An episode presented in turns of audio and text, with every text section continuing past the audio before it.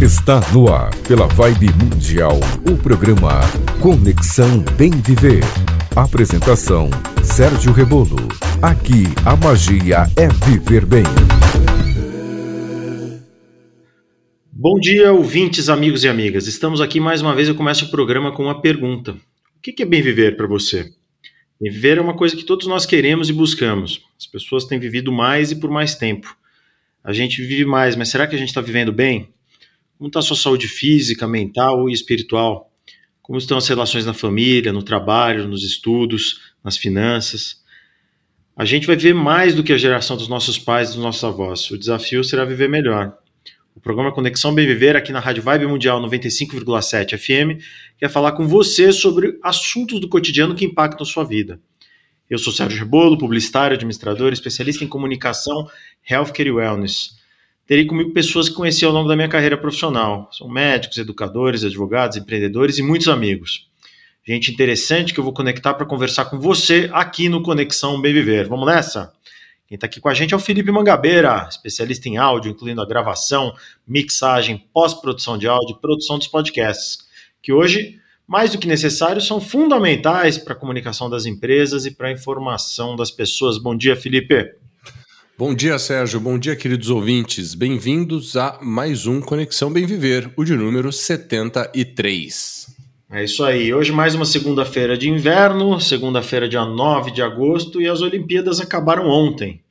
E quem voltou aqui é o nosso recordista em participação do Conexão Bem Viver, que é o Rodrigo Peçanha. O Rodrigo vai fechar a trilogia de programas a respeito do reporte de tendências globais para 2040, o Global Trend 2040, que é produzido pelo Conselho Nacional de Inteligência e com participação da CIA, da CIA, ligado à CIA. Rodrigo, bom dia, bem-vindo. Bom dia, Sérgio. Bom dia, Felipe. E bom dia, ouvintes do Conexão Bem Viver. Ah, finalmente chegamos, né? Chegamos lá. Vamos ver os cenários. Porque até agora a gente entendeu o que é esse report, depois a gente entendeu o que ele chama das forças que vão, vão moldar o futuro, né? E um pouco das dinâmicas emergentes entre pessoas, sociedade, estados e o sistema internacional, que são os órgãos internacionais reguladores, como a OMS, órgãos de comércio e tudo mais.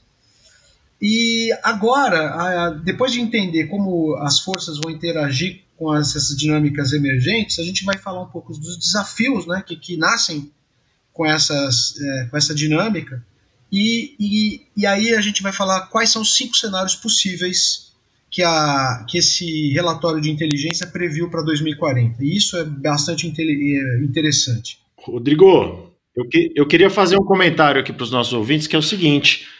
Quem não ouviu os dois, dois primeiros programas, hoje é o terceiro dessa série, vale muito a pena uh, ir até o nosso podcast, procurar lá no Spotify, no Deezer e escutar esses dois programas anteriores, porque eles dão a base para a conversa que a gente vai ter hoje. Né? Essa, essa trilogia de programas está muito interessante, está muito bem produzida e, e, vale a pena ouvir os dois primeiros. Então, quem não ouviu, vai, vai até lá, vai até o Spotify, procura Conexão BMV, assina o Conexão BMV, que é gratuito, assina, falo assinatura, mas é gratuito, e escuta esses dois programas, que são muito enriquecedores. Mas segue teu raciocínio daí. Então, e outra, já que você fez um esclarecimento, outro esclarecimento que alguns ouvintes, né, familiares e amigos de familiares, eles falam, ai, mas a gente fica com medo, né? É, para isso que a gente vai ver essas coisas, essas tendências, para ficar com medo? Eu falo, não, não é para ficar com medo.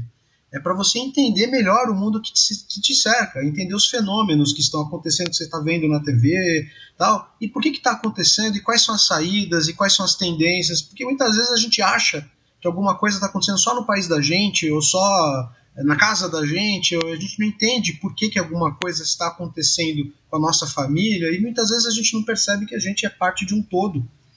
E é para isso mesmo, é para melhorar a sua percepção do seu entorno e a sua capacidade, portanto, de adaptação, tá?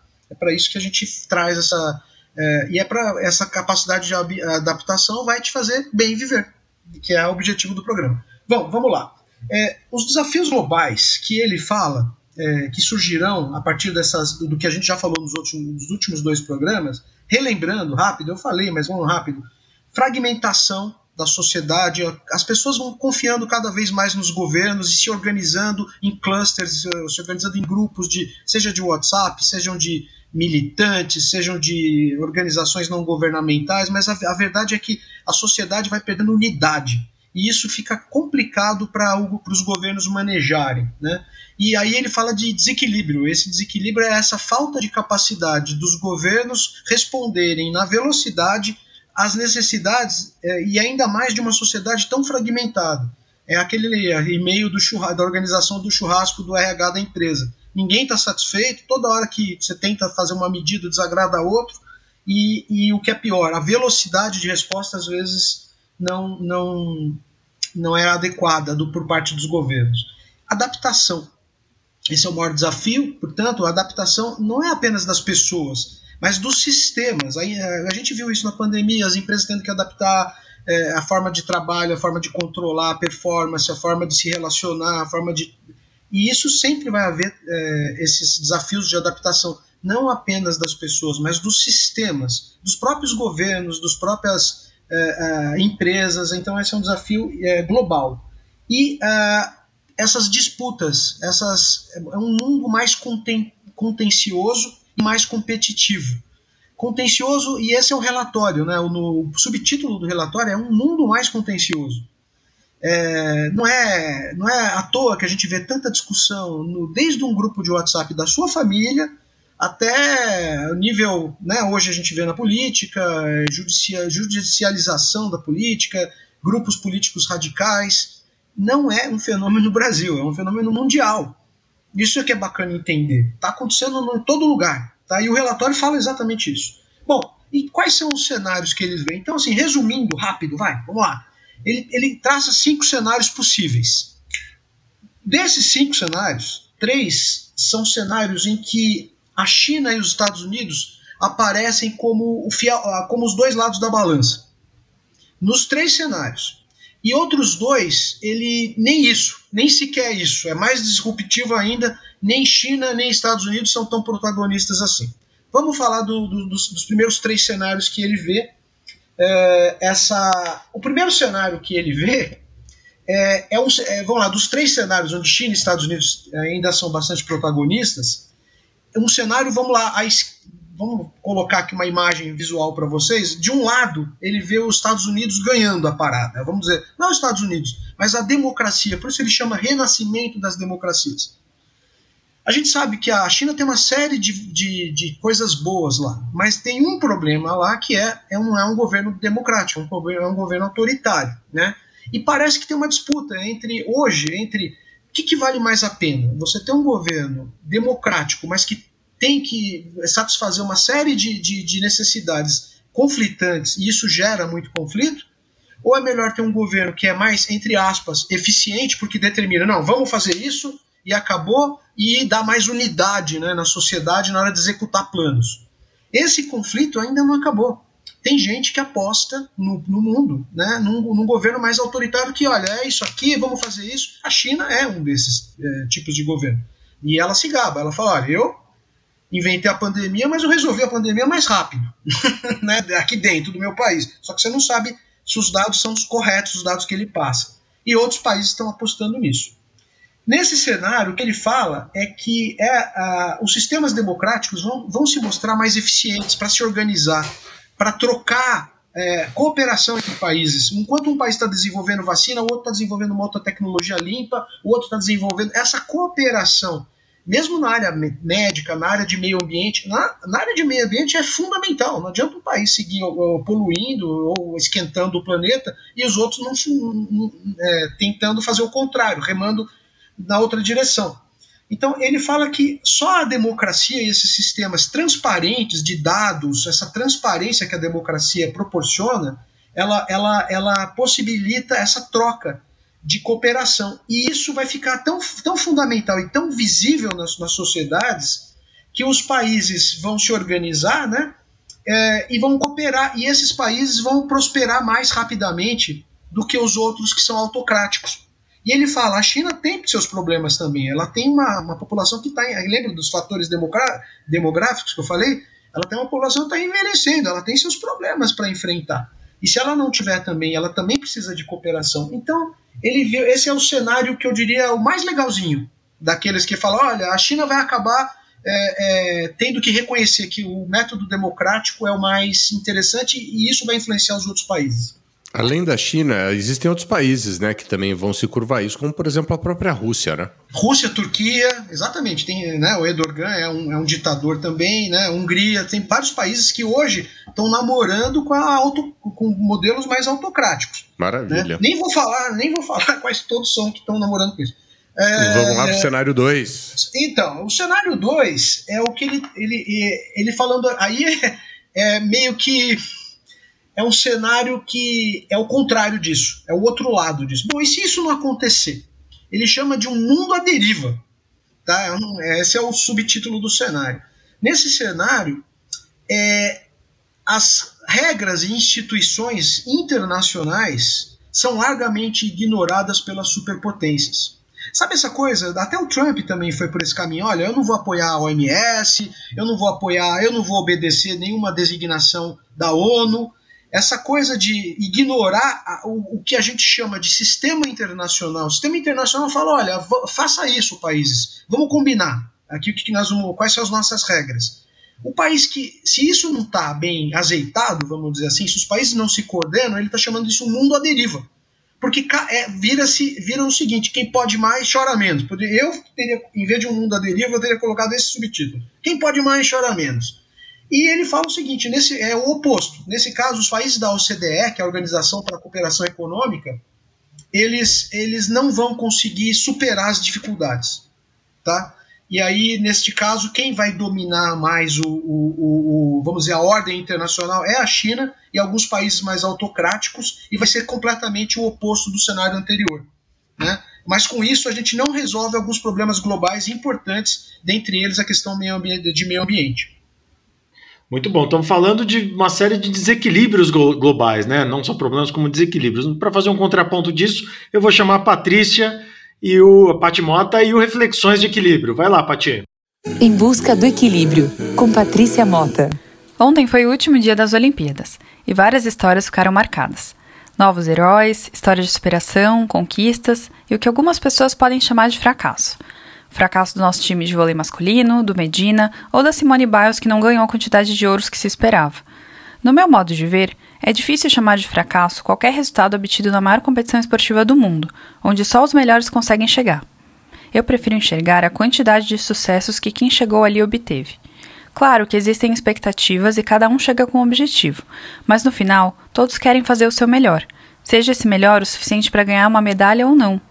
Em quantas situações nós focamos no que deixou de acontecer sem destacar as conquistas obtidas, ou ainda banalizamos as conquistas porque aquilo já era o que se esperava da gente? Vejam a história do Bruno Fratos, o nadador mais velho a conseguir sua primeira medalha em uma Olimpíada.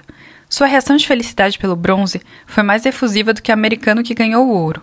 Estou dizendo que o americano não ficou feliz? Claro que não.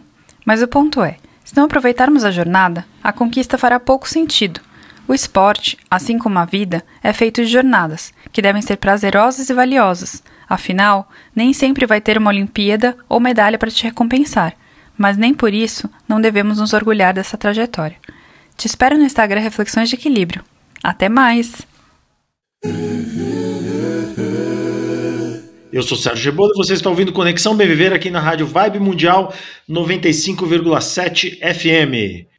Muito bom. Bom, esse é o terceiro programa da nossa trilogia sobre as tendências globais para 2040, né? E hoje o Rodrigo está falando de cenários. Faltam três cenários para a gente fechar o programa. Segue teu raciocínio daí, Rodrigo. Então, o terceiro cenário é a coexistência competitiva. Ele fala, olha, nem é tão ao céu, nem é tão à terra. É o cenário mais parecido com o que está hoje, que é existe um equilíbrio entre a, a influência dos Estados Unidos e China, é, a China se curva a algumas é, necessidades internacionais, essa do meio ambiente, por exemplo, algumas regras internacionais, mas continua disputando com os Estados Unidos toda a parte comercial e de influência é, política também, na, principalmente na Ásia.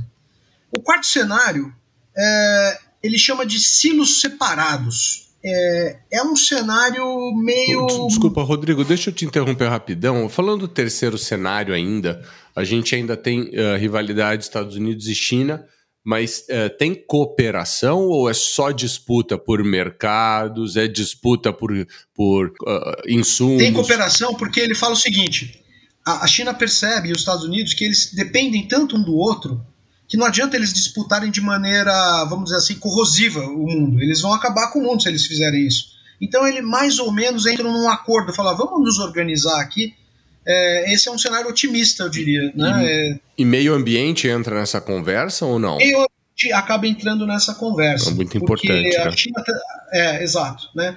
É isso que é importante. Então eu diria que esse é um cenário mais plausível. Eu não acho que é o primeiro cenário é plausível. Esse é um cenário mais plausível e mais otimista.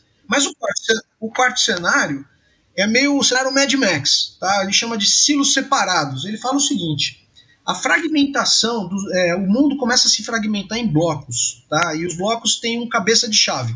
Então a China é a cabeça de chave, a Rússia fica a cabeça de chave de um bloco que é ali leste europeu, que ela ainda é muito influente. Os Estados Unidos é a cabeça de chave de Canadá e Norte América, talvez com, junto com uh, é, UK e com Austrália. Então você começa a ter blocos e esses blocos é, eles competem entre si de uma maneira muito ácida e investindo muito em militarismo. Então há uma proliferação de arma atômica. Todos esses blocos querem garantir poderio militar atômico. Isso preocupa bastante e, e, nesse, nesse cenário, por isso que eu chamo de Mad Max, nenhuma possibilidade de atacar em conjunto as questões de meio ambiente, que são as mais importantes. Então esse é o meu cenário do fim do mundo, né? É, é, por isso chama silos separados, porque dentro. Ah, o que é a última coisa dos silos separados que é importante? A internet deixa de ser essa coisa mundial. Cada bloco tem a sua internet fechada. Então, cada bloco tem um cyberespaço dele e não deixa e não deixa os eh, de fora invadir a internet dele para ele poder controlar a informação e poder controlar todo o movimento de comunicação dentro do bloco. E muito provavelmente isso aí deve prejudicar também a parte de, de, de desenvolvimento de tecnologia e comércio, né? Bastante, bastante. E isso é bem, ruim. É, muitos economistas acham que esse é pouco provável, exatamente por isso que você falou, quer dizer, prejudica demais. Todo mundo tem a perder nesse cenário. Mas o problema que ele fala é que os governos muitas vezes não são tão racionais assim. Né? E às vezes vai para o tudo ou nada. Bom, e certamente, desculpa interromper mais uma vez, certamente teremos outros problemas, né? É, você vai ter grandes diferenças de educação entre os blocos, de desenvolvimento econômico, de saúde. Os países menos poderosos, né? Porque um país poderoso, tipo Estados Unidos, ele, ele é dono do bloco dele. Mas você imagina, tem país pequenininho, é, lá da África, ou mesmo aqui da América Latina, que ele tem que entrar no bloco de alguém. Senão ele tá ferrado. Ele, é, se ele não tiver no bloco de alguém, ele não consegue comercializar, ele não consegue. A internet não tem tecnologia. Então eles ficam à mercê, né? E, e, às vezes ele entra numa condição que não é tão favorável, porque ou você entra no meu bloco ou você, tá, você, tá, você falha, você fica que nem isolado. Meio que aconteceu com Cuba, né? Aconteceu um pouco isso. Bom, e aí vamos para o último cenário, que ele chama de tragédia e é, mobilização. aí é o seguinte, ele, esse tem dois momentos esse cenário. Um cenário é a tragédia vai até 2030, que a coisa vai piorando de tal forma, principalmente é, em função do aquecimento global e aquecimento dos oceanos, vai mudando o ritmo de chuvas, isso já está acontecendo. Vai, a, o aquecimento do oceano também interfere na pesca, na quantidade de animais marinhos e toda na, na vida marinha. É, e resumindo, isso vai culminar com uma falta de comida, de alimento mundial muito severa. E severa a ponto de afetar países desenvolvidos também né? Porque a falta. Só que é lógico, se tem falta, o meu, é, eles, meu pirão primeiro. A gente viu o que aconteceu na pandemia com as vacinas. Então, hoje os países pobres estão começando a vacinar. E os outros estão pensando se dar a terceira dose ou não. Isso vai acontecer com a comida. Então, resumindo. E aí ele fala. É, só que isso vai, vai trazer tanto problema e tanto, é, vamos dizer assim, sofrimento global que essa geração, que inclusive hoje é jovem ou criança, né, ou adolescente, que passou a pandemia, ela vai, a partir de 2030, começar a dominar a política e vai trabalhar por uma mobilização por um mundo melhor. E a partir, então, de 2030, é, com liderança, não nem dos Estados Unidos e nem de China, mas liderança da Europa, via ONU, é, os programas internacionais de, de, primeiro, de resgate dos países que estão em fome, e depois, finalmente, do resgate da questão ambiental, que levou todos os países à fome, vai, vai dominar, e esse seria o último cenário que ele chama de, então, de né, é, tragédia e mobilização. São, então terminamos. Cinco cenários são esses possíveis, né? Lógico, de maneira muito resumida, gente. Não podemos entrar em detalhe. É um programa super denso, né? No, a gente vem fazendo três episódios e a gente fala de uh, como, como o mundo está mudando, como as pessoas estão mudando, o que, que anda acontecendo. E aí a gente chega nesses cenários para 2040. Eu, eu confesso, é, Rodrigo, que, por exemplo, cenário de tragédia e mobilização, por exemplo, eu acho que é, eu acho um pouco difícil a gente chegar. Você acredita que o ser humano consegue, os países vão conseguir manter um diálogo, é, manter um bom relacionamento para evitar essa loucura? Porque imagina, Mad Max, blocos separados, desastres. O é, que, que, que, é teu. O que, que, você acha? Fala aí, Sérgio. Eu sou, eu sou, eu sou otimista com relação ao ser humano. Eu acho que o ser humano ele, ele segue aquele conceito de entropia, né? Ele tem um problema, ele encontra uma solução. Porém, essa solução gera dois problemas para os quais ele precisa de duas soluções, que por sua vez transformarão o cenário em três problemas, e essa é um pouco a dinâmica da humanidade. Isso é finito, né? Sem dúvida, uma hora você tem um volume de problemas com o qual você não consegue ligar. Mas vamos pegar um problema bem atual, né? Que é o, o, o tema dominante dos últimos dois anos, um ano e meio, que é a questão da, da pandemia, né? Você vê que a gente enfrentou uma coisa que no começo falava-se em taxa, as taxas de letalidade de 1 a 2%, né? E falava-se muito que, em que essa, essa, o vírus, a doença ia entrar na, na população como um todo. Então, houve, houve muita projeção de gente séria, pensando nesse percentual, por exemplo, falaria, o Brasil chegaria a uma quantidade de mortos entre 2 e 4 milhões de pessoas depois de dois anos, dois anos e meio. A gente está aí perto de perto de 600 mil, deve ter um pouco de subnotificação, né? Os países, os grotões do país é mais difícil notificar, mas a gente, de certa maneira, a gente conseguiu, uh, uh, uh, o mundo, né, conseguiu controlar isso até com a vacina em tempo recorde, né. Então acho que, acho que o ser humano consegue, as sociedades conseguem reagir, né, vide o tempo lá, a saída do Trump, tiraram o Trump do poder, ele começou a fazer muita confusão lá, enfim, é, é eu tenho isso para mim, tomara que eu esteja certo, né, mas enfim, manda, segue lá, conclui teu raciocínio aí, Rodrigo. Não, eu acho que você tem um ponto que é o mais otimismo, mas o que eu queria chamar a atenção para esse relatório, o Manga já falou isso também, é que não é brincadeira. A CIA está falando, cara, esse negócio de aquecimento global e os riscos que vão, que vão trazer não é, não, é, não é pouco. Antigamente a gente falava, ah, é coisa de eco chato, é tudo exagero. Não. Isso é um relatório sério, é, é um relatório produzido. Escute o primeiro programa para saber como foi produzido. Não é de gente pouco, pouco honesta, nem de pessoas leigos. Então, acho que o importante é: quanto mais gente tiver consciência do seu papel como indivíduo, seu papel como eleitor, é, de buscar o bem né, e de fazer a sua parte, e busque o bem, acima de tudo. Né? É, começa do seu grupo de WhatsApp, é, respeitando a opinião dos outros, começa Faça você aquilo que você quer que seja o futuro do mundo. E não é só como eleitor, como indivíduo. A gente tem que lembrar que também temos um papel muito importante como consumidor, né? É, uh, uma vez eu, eu, participei de um bate-papo, fiz uma entrevista com uma pessoa que ela falou que cada escolha sua de compra é um voto, né? Então, se eu escolho comprar de uma empresa que polui menos, melhor. Se eu, melhor para essa empresa, a chance dela sobreviver é maior, né? Então, é, a gente chega num ponto que são batalhas de ideais, né? Isso aí. O que, que, é, o, o que, que é o ideal? O que, que, o que, que eu penso? Ah, eu penso que eu preciso ser minimalista, não, não preciso ter milhões de coisas e gerar milhão, um milhão de lixo. Uh, eu ouvi numa entrevista que tem tanto microplástico na água hoje em dia que a gente bebe um cartão de crédito por semana. Vocês já ouviram falar isso? Incrível, não, não sabia que era um cartão. Eu já ouvi falar isso, ouvi falar isso.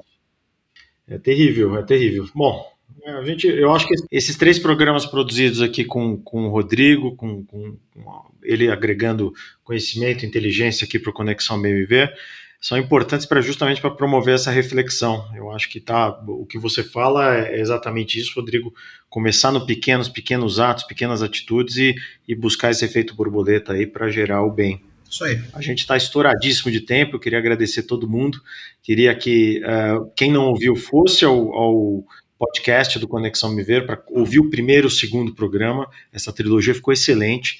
E, e obrigado pela presença, Rodrigo.